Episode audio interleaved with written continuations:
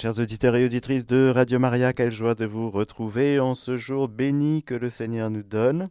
Que le nom du Seigneur soit béni. Aujourd'hui, jour de grâce, nous sommes dans ce temps liturgique qui nous sépare de l'Ascension à la Pentecôte, un temps béni où nous demandons au Saint-Esprit de renouveler la face de la terre. Alors c'est bien de prier pour la paix dans le monde, mais pour que le monde soit renouvelé, il faut que notre petit monde à nous soit renouvelé. On va demander au Saint-Esprit de renouveler la face de la terre, à commencer par notre cœur et toute notre personne. Alors oui, Esprit Saint, viens en nos cœurs, répands en nos cœurs ton amour, ta lumière, ta force, tous tes dons.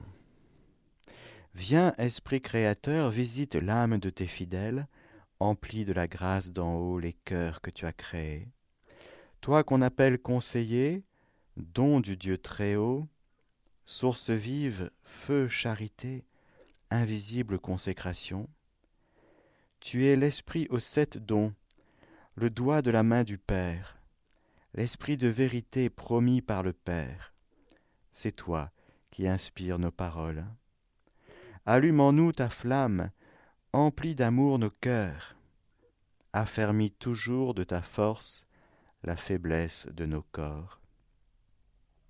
Repousse l'adversaire au loin, donne-nous ta paix sans retard, pour que sous ta conduite et ton conseil, nous évitions tout mal et toute erreur.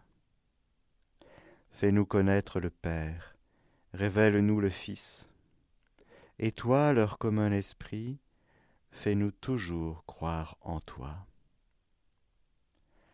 Gloire soit à Dieu le Père, au Fils ressuscité des morts, et à l'Esprit Saint consolateur, maintenant et toujours, et dans tous les siècles. Amen.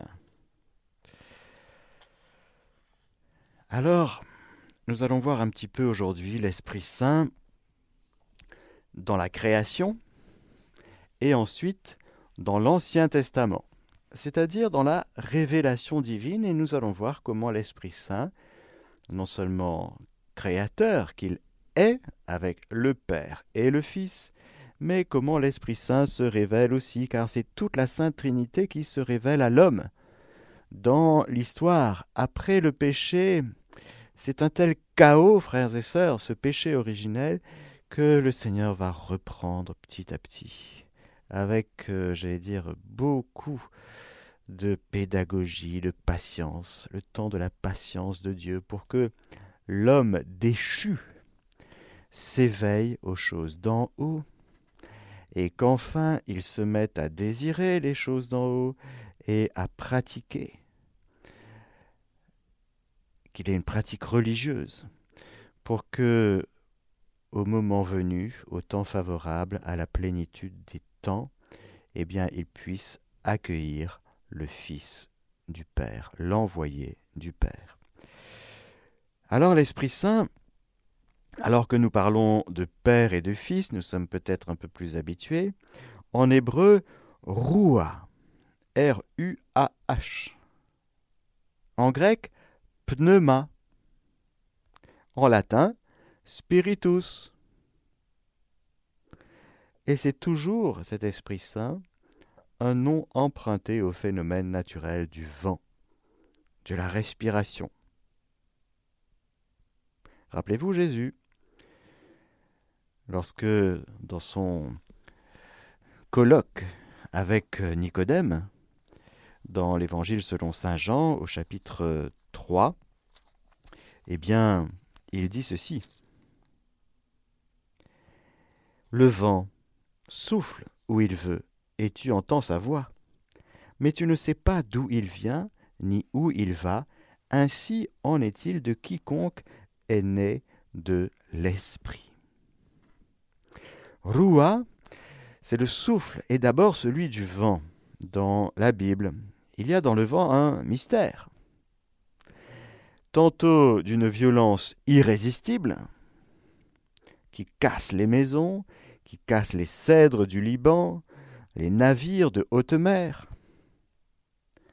Tantôt ce vent, ce souffle, ce rouha, il s'insinue dans un murmure d'une brise légère, comme il nous est raconté du prophète Élie sur la montagne. Tantôt ce vent, il dessèche de son souffle, torride, la terre stérile. Tantôt, il répand sur elle l'eau féconde qui fait germer la vie. Roua, donc, c'est d'abord le souffle du vent. Et par analogie, on va bien comprendre, rappelez-vous à la Pentecôte, il se fit comme un violent coup de tonnerre, un violent coup de vent, un violent coup de vent. Ça a soufflé. Roua, c'est aussi la respiration.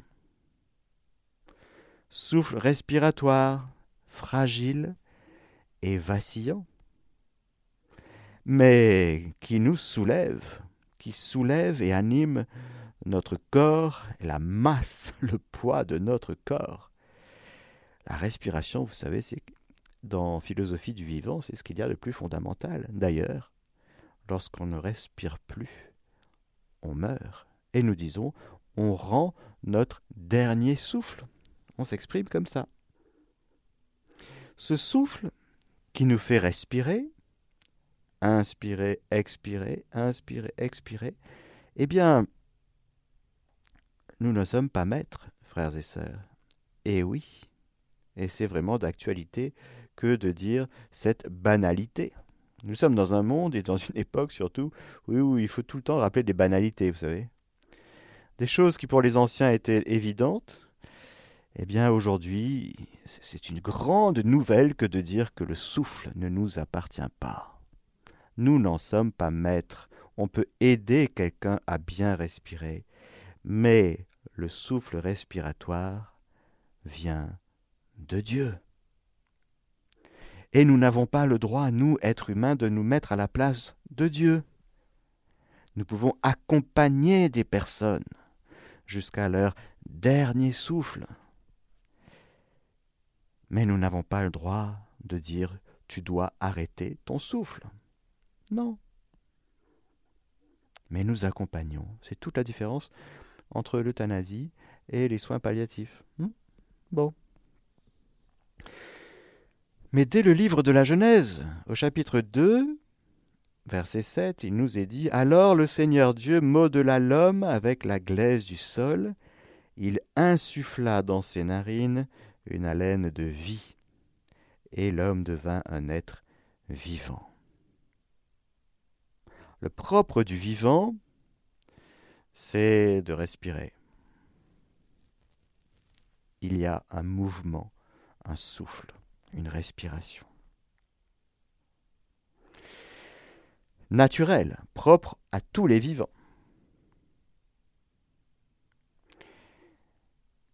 Dans le livre de Job, par exemple, il y a ces versets. S'il n'appliquait sa pensée qu'à lui-même, s'il concentrait en lui son souffle et son haleine, toute chair expirerait à la fois, et l'homme retournerait à la poussière. Coëlette de nous dire que la poussière retourne à la terre comme elle en est venue, et le souffle à Dieu qui l'a donné. Dieu nous a donné le souffle d'un point de vue simplement naturel.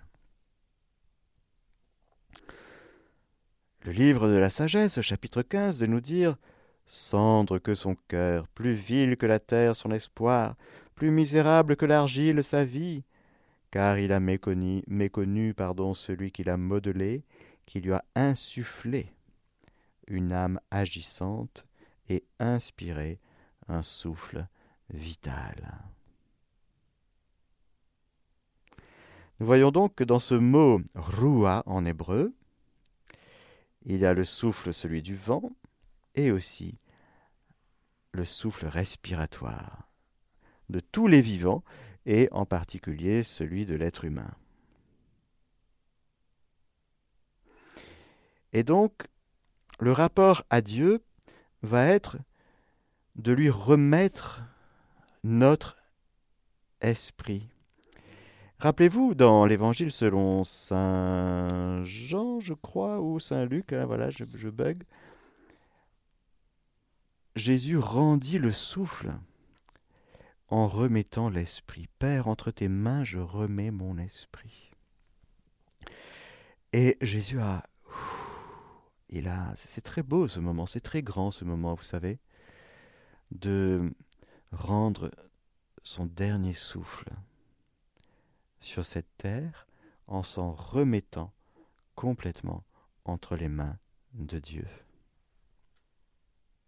C'est le moment très important pendant lequel nous disons au revoir à la terre, au revoir à la vie terrestre, telle que nous l'avons vécue depuis notre conception et pour un temps donné. Nous sommes de passage et nous terminons notre vie ici-bas par le fait de rendre notre dernier souffle. Et alors pour nous chrétiens, c'est très beau parce que nous pouvons rendre ce dernier souffle en remettant toute notre personne, tout notre être, notre esprit, Père, entre tes mains, je remets mon esprit. C'est une remise totale entre les mains de notre Père. Remettre entre les mains de Dieu son esprit, c'est à la fois exhaler son dernier souffle et remettre à Dieu son unique richesse, c'est-à-dire notre être, ce que nous sommes.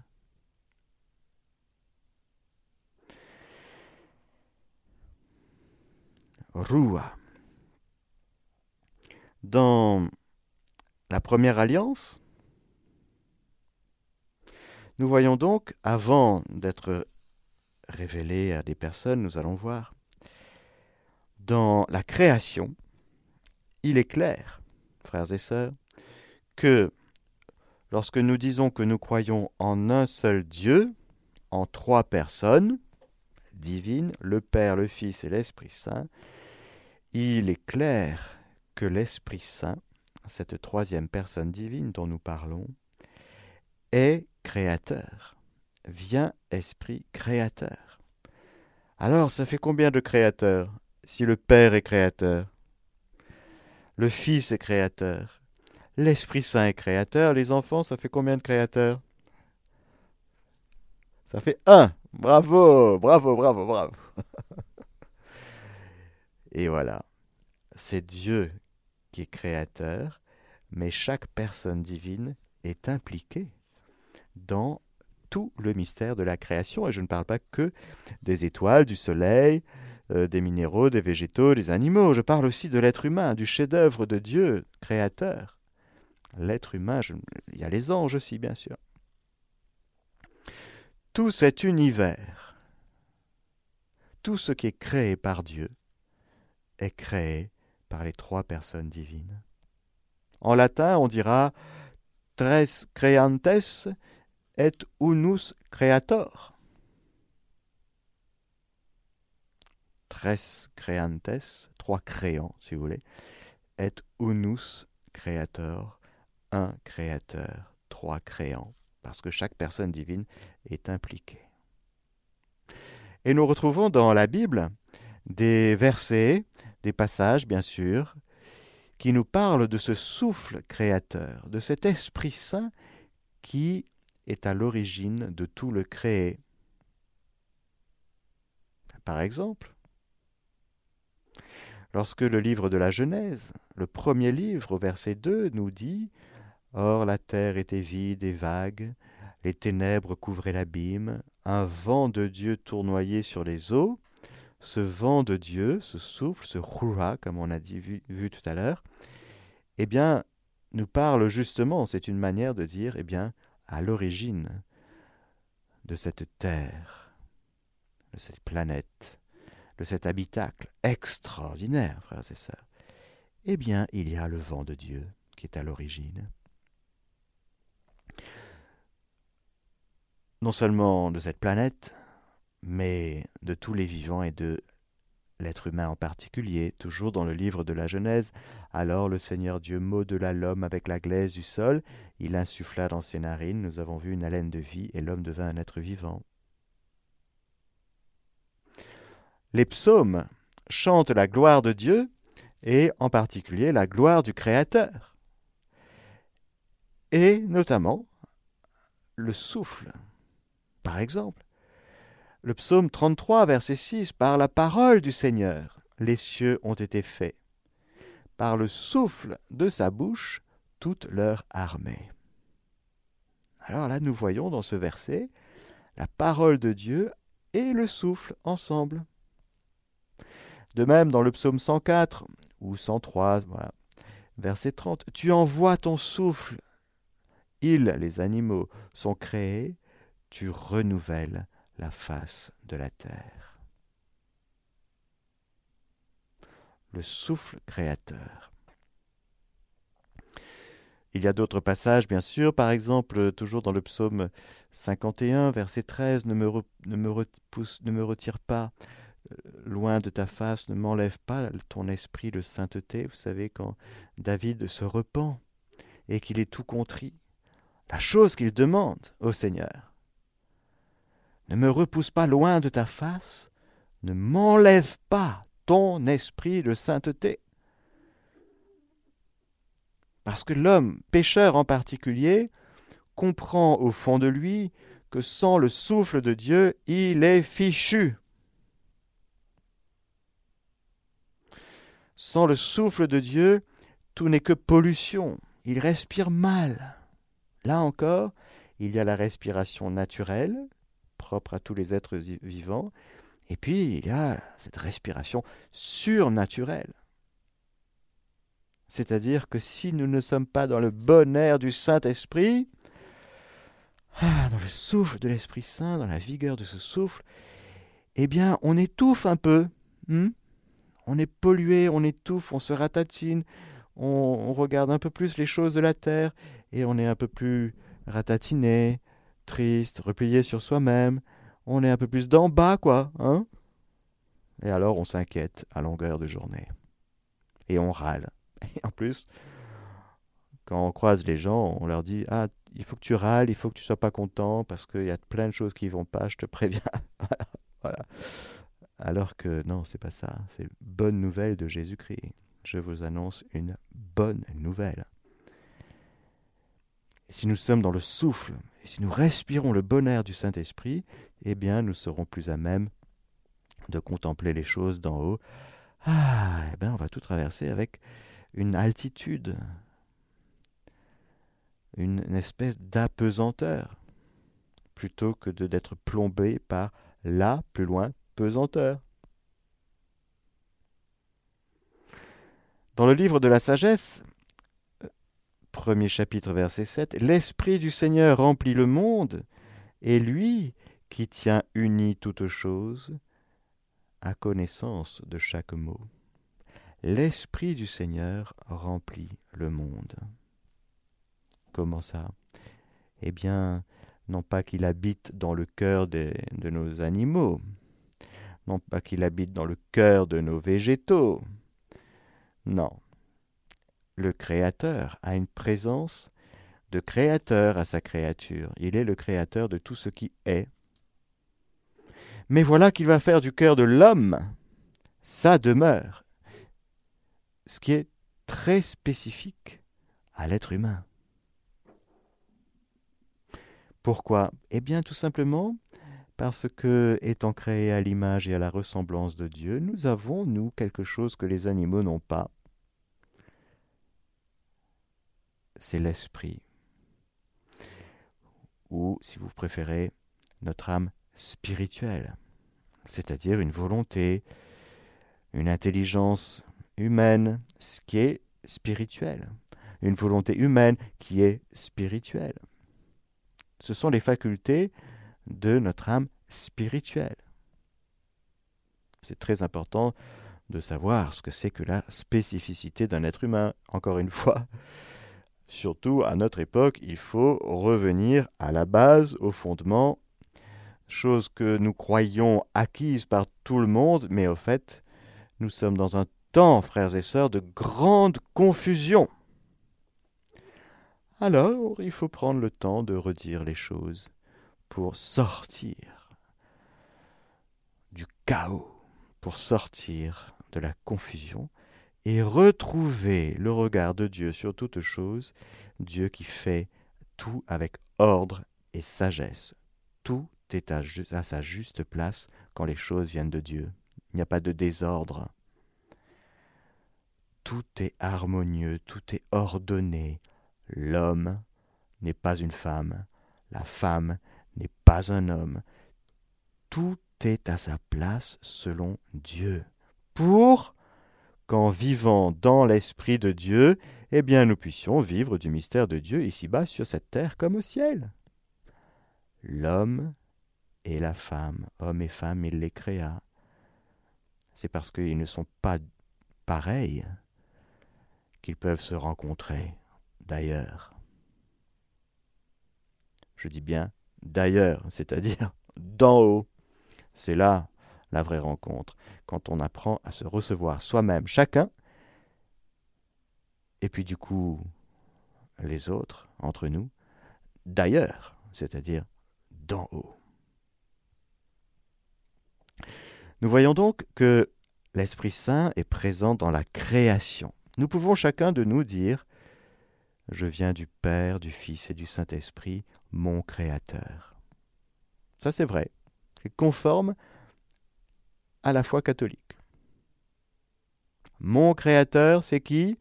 C'est le Père, le Fils et le Saint-Esprit. C'est grandiose, frères et sœurs. C'est grandiose que de dire ça. Ça n'a l'air de rien, mais c'est grandiose. Alors aujourd'hui, on va répéter cette phrase. Hein Surtout si vous avez un petit coup de mou, hein, si vous, vous, oubliez un petit peu que vous êtes infiniment aimé. Hein? Rappelez-vous, vous pouvez répéter après moi. Je suis créé par le Père, le Fils et le Saint-Esprit, mon Créateur. Et je vous adore, le Père, le Fils et le Saint-Esprit. dans le catéchisme de l'Église catholique au paragraphe 702, il nous est dit Du commencement jusqu'à la plénitude du temps, plénitude du temps c'est l'incarnation rédemptrice, la mission conjointe du Verbe et de l'Esprit du Père demeure cachée. Mais elle est à l'œuvre. L'Esprit de Dieu y prépare le temps du Messie, et l'un et l'autre, sans être encore pleinement révélés, y sont déjà promis afin d'être attendus et accueillis lors de leur manifestation. C'est pourquoi lorsque l'Église lit l'Ancien Testament, elle y scrute ce que l'Esprit qui a parlé par les prophètes veut nous dire du Christ. Cette euh, phrase, je ne sais pas qui l'a écrit, mais c'est quelqu'un qui l'a écrit hein, dans le catéchisme. Il était des, équipes, hein. plusieurs équipes, etc., etc. Mais elle est très très bien écrite. Je, vais la répéter parce qu'elle est, merveilleuse. Du commencement, au commencement était le Verbe, et le Verbe était tourné vers le Père, et il était prostontéon, et c'est le Verbe est, Dieu. Le Verbe, au commencement. Le livre de la Genèse commence comme ça, l'Évangile selon Saint Jean aussi. Première semaine de la création, et Saint Jean, dans son Évangile, il y aura une première semaine aussi, une semaine inaugurale, avec son prologue. Au commencement était le Verbe. Et nos Bibles, nos Bibles commencent comme ça. Au commencement, Dieu créa le ciel et la terre. Donc du commencement, donc de la création, et puis dans l'histoire, jusqu'à la plénitude du temps, donc là nous parlons de ce temps tout à fait particulier, jusqu'à l'incarnation du Fils, la mission conjointe du Verbe et de l'Esprit du Père demeure cachée, mais elle est à l'œuvre. Et oui, Jésus n'est pas encore là. L'Esprit Saint n'est pas encore répandu, la Pentecôte n'est pas encore arrivée, mais le Père, le Fils et le Saint-Esprit sont déjà à l'œuvre, bien sûr, toujours comme créateurs. Car je vous, je vous rappelle que la création, c'est plus que un jour Dieu créa au passé. Il y a un commencement à la création. La création n'est pas éternelle. Dieu seul est éternel. C'est-à-dire, Dieu seul échappe à la temporalité. Dieu seul échappe au commencement et au terme. Dieu est éternel, il est l'éternel. Ça donne le vertige. Oui, c'est normal. J'espère que vous avez un peu le vertige quand je vous dis ça. Hmm.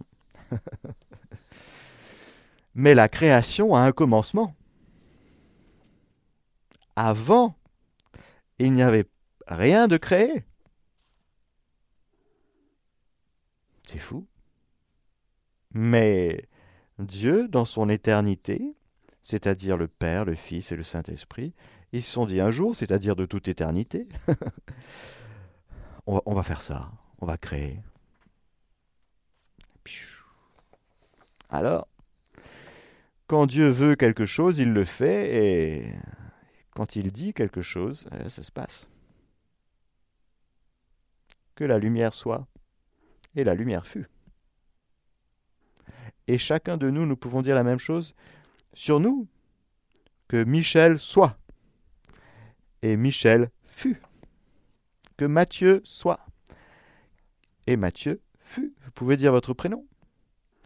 C'est parce que Dieu vous veut qu'il vous crée avec amour, avec sagesse, par sa parole et par son souffle.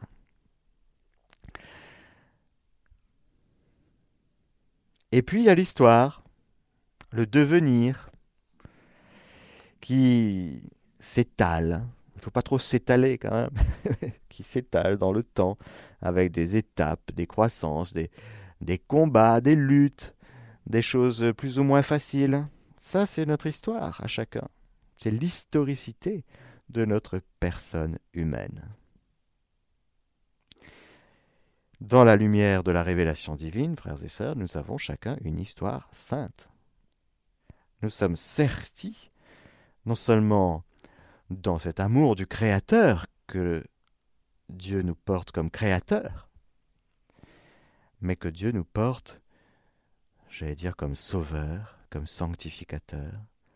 Nous sommes aimés d'un amour infini par chacune des personnes divines, qui, nous crée, et la création, elle est actuelle. Chacun de nous peut dire en vérité, actuellement, Maintenant, maintenant, maintenant, maintenant, maintenant.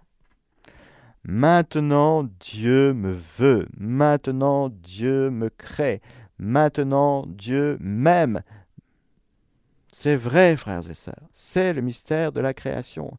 La création est actuelle.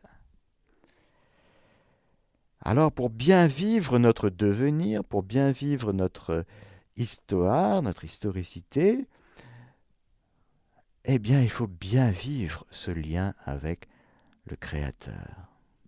C'est fondamental, dans le sens fondement. Nous sommes fondés comme les êtres vivants humains, fondés par cet amour du Créateur.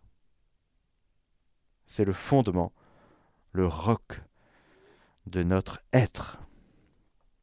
Si Dieu, par pur imaginaire, à une demi-seconde de distraction à notre égard, comme créateur, eh bien, on, on ne serait plus, tout simplement.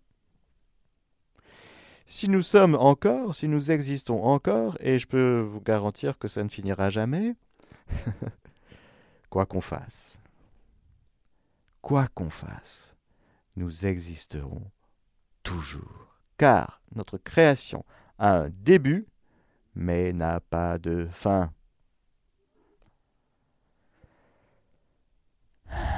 Ça fait du bien de se redire ça, non? Vous trouvez pas?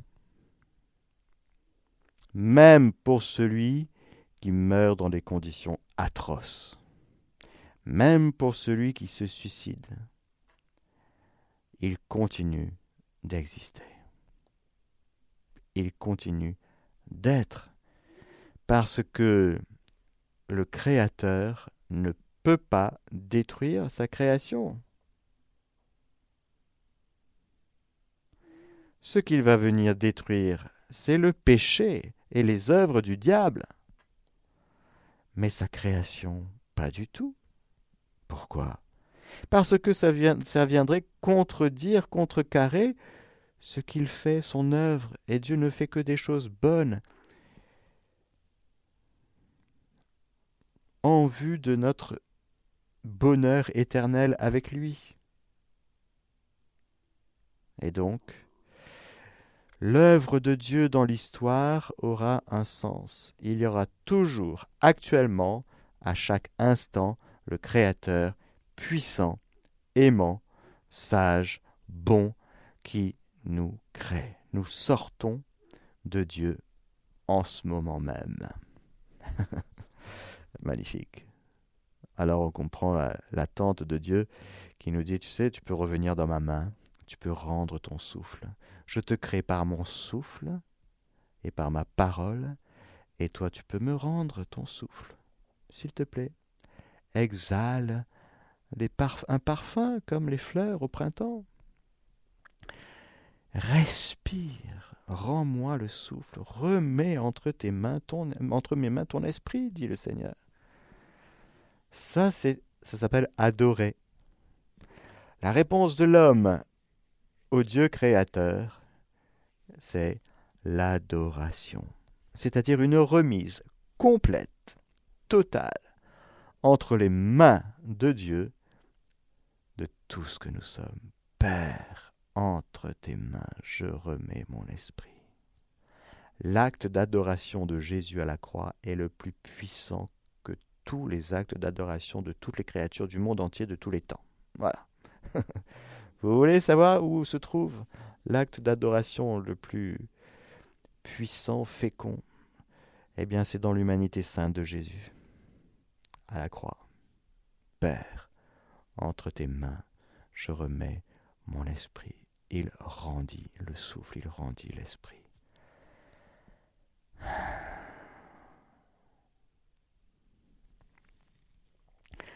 dans l'histoire, dans le dans l'historicité, dans le devenir, eh bien Dieu va aussi agir, non seulement comme créateur pour continuer à maintenir dans l'être ce qu'il crée, mais aussi il va parler. Et alors, dans tout, comme nous dit ce paragraphe que je vous ai lu et cité de l'Église, du catéchisme de l'Église catholique 702, eh bien, de fait, Dieu va agir. D'un bout à l'autre de l'Ancien Testament, la parole de Dieu et l'Esprit de Dieu vont agir d'une manière euh, conjointe. Elles sont inséparables, la parole et le souffle. Dans l'histoire, la parole de Dieu va pénétrer du dehors via l'ouïe, comme l'épée met à nu les chairs. L'esprit va s'infiltrer insensiblement. La parole se fait entendre, connaître, se révèle pour être comprise. L'esprit demeure invisible et ineffable, et il accompagne cette, cette parole de Dieu. La parole est révélation, l'esprit transformation intérieure. Du cœur de l'homme qui écoute cette parole dans l'Esprit Saint, l'Esprit va transformer le cœur de l'homme. La parole se dresse debout, subsistante, et s'adresse à un destinataire précis. L'Esprit tombe, se répand, submerge, tombe sur quelqu'un.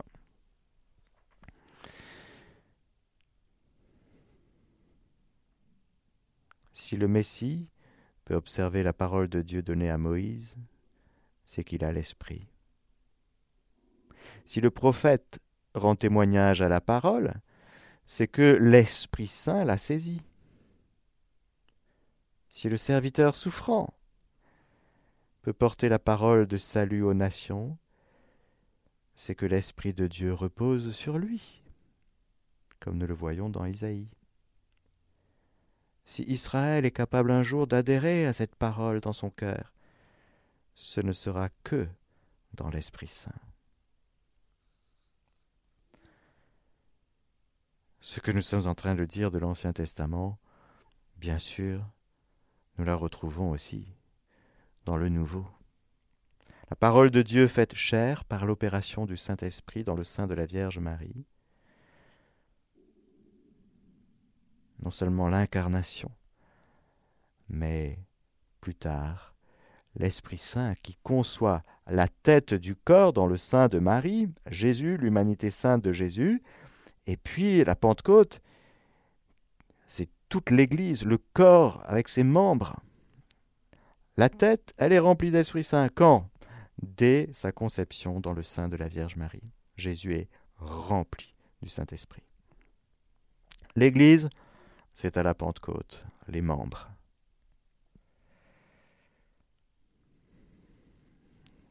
Alors, nous voyons que dès le lendemain de la chute, la grâce se repropose à l'homme. Jésus dira dans l'Évangile selon Saint Jean, chapitre 14, verset 23, Si quelqu'un m'aime, il gardera ma parole, et mon Père l'aimera, et nous viendrons vers lui, et nous nous ferons une demeure chez lui.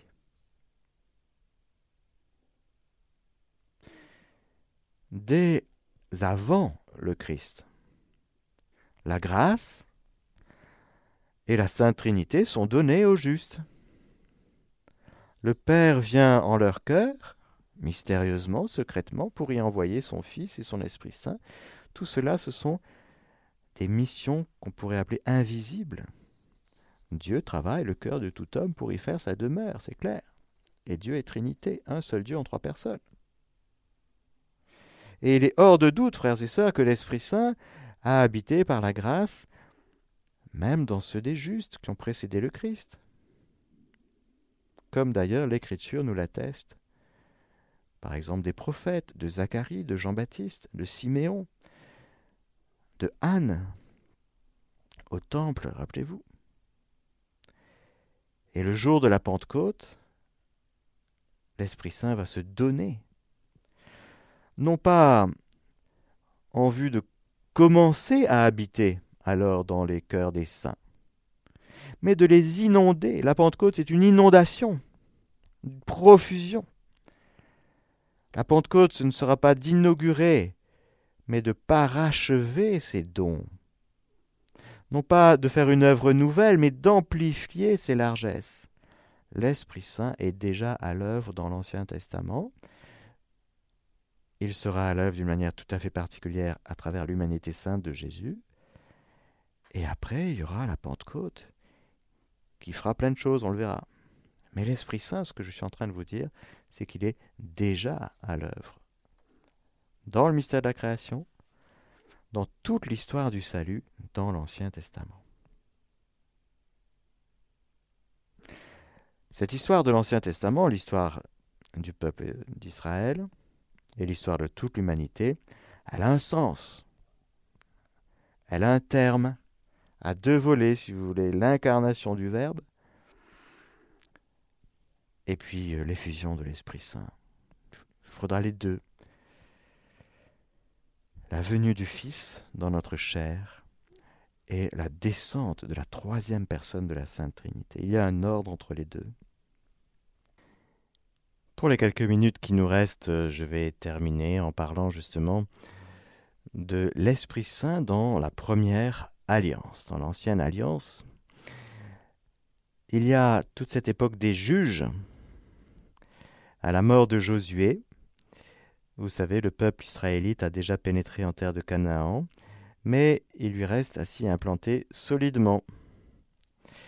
Il y a donc les juges qui seront, pendant cette période d'installation, à peu près au XIIe siècle avant Jésus-Christ, des personnages suscités par Dieu dans des circonstances un peu particulières, malheureuses. Et donc, il nous est dit de ces juges, qui comptent quand même douze juges hein, dans notre Bible, eh bien, par exemple, il y a euh, Othniel, Ehud, Barak, Déborah, Gédéon, Jephthé, Samson. Sont mentionnés également Shamgar, Tola, Haïr, Ibsan, Elon et Abdon. Bien sûr, vous connaissez par cœur l'histoire de ces juges. Nous ne sommes pas dans l'émission quiz biblique. Mais ce que nous voyons, c'est que il nous est dit de ces personnes un peu particulières que c'est par leurs mains et par leur esprit que l'Esprit de Dieu prolonge l'épopée de l'Exode et du désert et assure l'unité et le salut d'Israël. L'action de l'Esprit Saint nous est mentionnée comme euh, étant quelque chose d'intérieur, quoique de temps en temps parfois désigné par des images qui soulignent l'emprise soudaine et étrangère. Il y a des expressions l'esprit fut sur Othoniel ou Jephthé, fond comme un rapace sur sa proie, euh, l'esprit revêt comme une armure. Et donc, euh, on voit dans toute cette période des juges l'esprit qui travaille à travers les juges.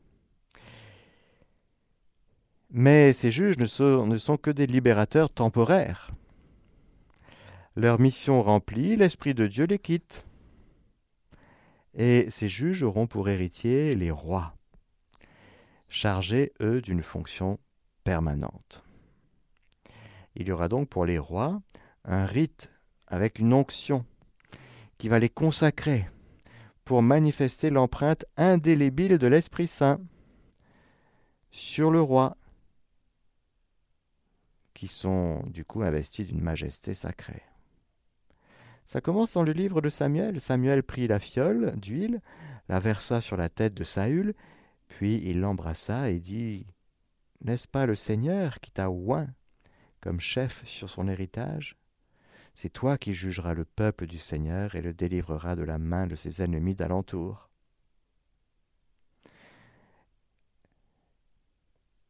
Lorsque le petit euh, David va être choisi, rappelez-vous ce qu'il est dit. Jessé fit passer ses sept fils devant Samuel. Mais Samuel dit à Jessé Le Seigneur n'a choisi aucun de ceux-là. Samuel dit à Jessé Les gens, les jeunes gens sont-ils au complet? Et celui-ci répondit Il reste encore le plus jeune, il fait paître le petit bétail.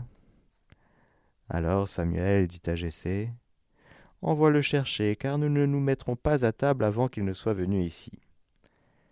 Jessé l'envoya chercher, il était roux, avec un beau regard et une belle tournure. Et le Seigneur dit, Va, donne-lui l'onction, c'est lui. Samuel prit la corne d'huile et loignit au milieu de ses frères. L'Esprit du Seigneur fondit sur David à partir de ce jour-là et dans la suite. Nous retrouvons ce que nous avons vu de l'onction lorsque nous avons parlé, nous avons pris une catéchèse particulière sur, ce thème de ce symbole de l'onction. Eh bien, David est oint par Samuel avec la corne d'huile, et l'Esprit du Seigneur fondit sur lui à partir de ce jour-là et dans la suite. Nous verrons donc maintenant pour de vrai dans la catéchèse suivante justement le Messie. Et nous verrons que cet Esprit Saint, qui est déjà à l'œuvre dans le peuple d'Israël, cet Esprit Saint se fait promettre. Et donc, du coup, ce qui est promis sera attendu avec euh, plus ou moins de soif, plus ou moins de hâte. Nous reviendrons sur cela dans la prochaine catéchèse. Que le Seigneur Tout-Puissant vous bénisse le Père, le Fils et le Saint-Esprit. Amen.